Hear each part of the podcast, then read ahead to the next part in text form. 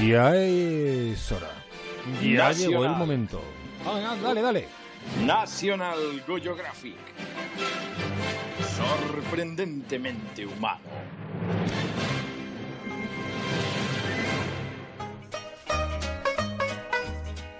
Venga, al lío.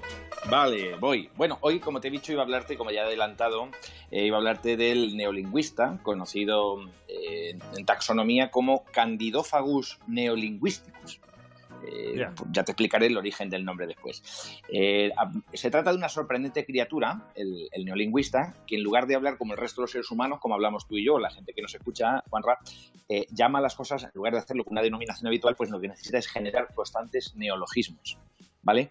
O sea, o para los de la ONCE, que se inventa palabras nuevas o expresiones nuevas, la mayor parte de las veces absolutamente absurdas, con la excusa de la democratización del lenguaje y que hablar como los demás es otro tipo de fascismo. Por ejemplo, en lugar de llamar al pan pan y al vino vino, el neolingüista podría referirse a él como conglomerado de harina y extracto de zumo de uvas modificados por la acción de diferentes levaduras. Complicado.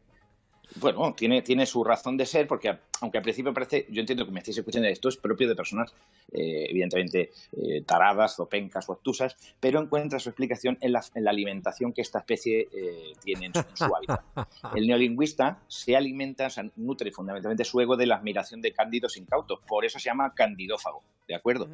Entonces a esto los atrae, eh, los atrae utilizando técnicas de neolengua. ¿Vale? Eh, porque aunque no me creáis, queridos compañeros, hay gente que prefiere que las desgracias que se les vienen encima reciban nombres más atractivos o cuanto menos lo más agradables posibles. No sé si me estoy explicando. O sea, un- y por eso les encantan los neolingüistas. Un neolingüista jamás diría esto es malo. Un neolingüista diría esto es no bueno. ¿Me he explicado? No diría O sea- esto no es bueno, sino esto es no bueno. Exactamente. O sea, es más, jamás diría no, Juanra. Diría lo contrario de sí. Complicación. Sí, sí, es así, hay que resultar positivo ante todo, ¿vale? Entonces, Claro, el, sí. el neolingüista es capaz, es que tiene una habilidad que no apreciamos, que es capaz de clavarte un cuchillo en el corazón hasta el mango y sostener que no te está asesinando, sino dándote de baja en la vida de forma permanente. O sea, esto es para que tú mismo vayas voluntariamente hacia sus garras. Es un predador prácticamente perfecto, ¿no?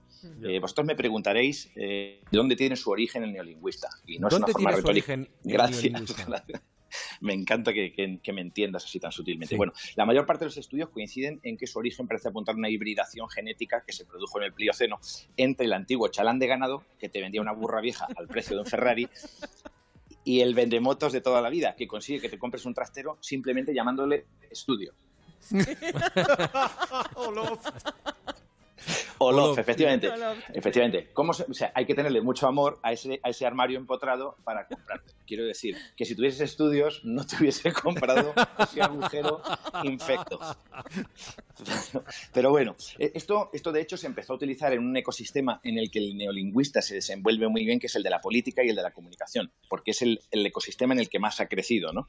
Eh, porque viene muy bien para justificar, por ejemplo, decir, ya que hablamos de vivienda, que 40 metros cuadrados son un- te están proporcionando una solución habitacional Sí. en lugar de mandarte a vivir a un pisito de mierda.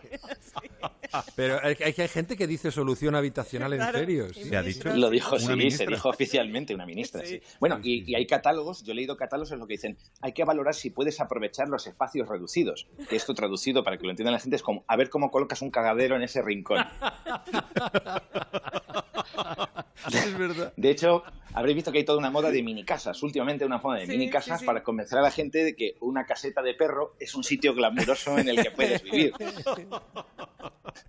¿Vale? Pero esto también, por ejemplo, existe en el ámbito laboral. En lugar de decir algo tan desagradable como te despido en junio y te vuelvo a contratar en septiembre para no pagarte vacaciones, se utiliza la fórmula contrato fijo discontinuo. Sí. Sí, sí, eso es.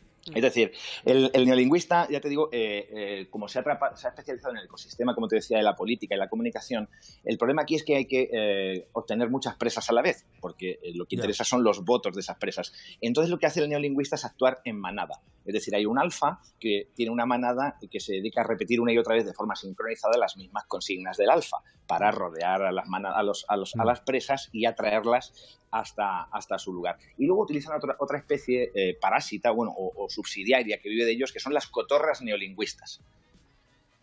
¿Que son, la- las Las- que los ¿Son los neolingüistas que se expresan a gran velocidad? No, las cotorras neolingüistas, como las cotorras, como los sitacoideos, a los loros típicos, se les adiestra repitiéndoles sucesivamente. La, cotorra no tiene por qué saber lo que dice. Lo que tiene que hacer es repetir, limitarse a repetir un, sucesivamente las palabras y las expresiones que, que escucha, ¿vale? Para repetir algo en casa, en el trabajo, en el bar, en las redes sociales, y así se aumenta la capacidad de caza del neolingüista. No sé si me he explicado. Sí.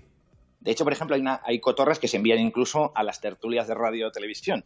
¿Eh? Su, técnica, su técnica, sí, sí. Su técnica es que pongan gesto serio y digan cosas como, yo te he escuchado a ti con respeto, escúchame tú a mí. ¿Vale? y después suelten todo lo que les han enseñado. La cuestión es que el problema es cuando les sacas del discurso aprendido porque es ahí donde tienen dificultades y tienen que sobrevivir mezclando conceptos generales que, hay muchas veces que ni entienden, ¿no? Dicen cosas como, ante la posverdad que utilizáis los de vuestra facción, solo cabe ser resilientes, sí, pero también saber cómo empoderarse con ánimo inclusivo. O sea que hay que quererse mucho. Sí, sí, algo así, y tocarse, y tocarse mucho. Bueno, eh, por terminar, ¿no? El enemigo natural del, eh, neolingüista es el intellectualis vetustum, también llamado, y que se me permita, yo me veo obligado por la ciencia a utilizar ese término, también llamado polla vieja. Esto es así. pero de polla de gallina, es que estáis... No, yo hasta ahí no llegan mis investigaciones.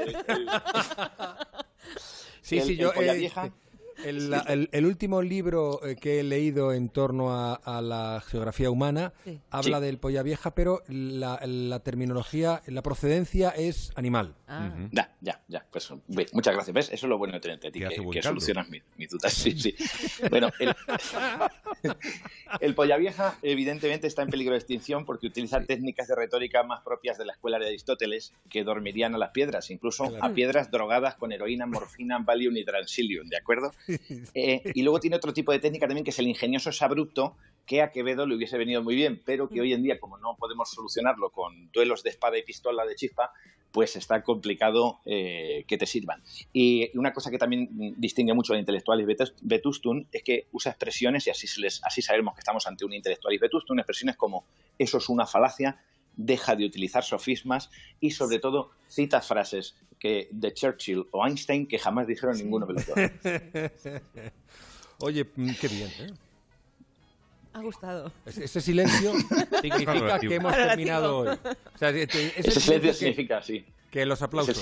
Ese, silencio que precede a la tempestad de aplausos que ahora mismo me va a dirigir. ¡Ah! ¡Bravo, bravo! National Geographic.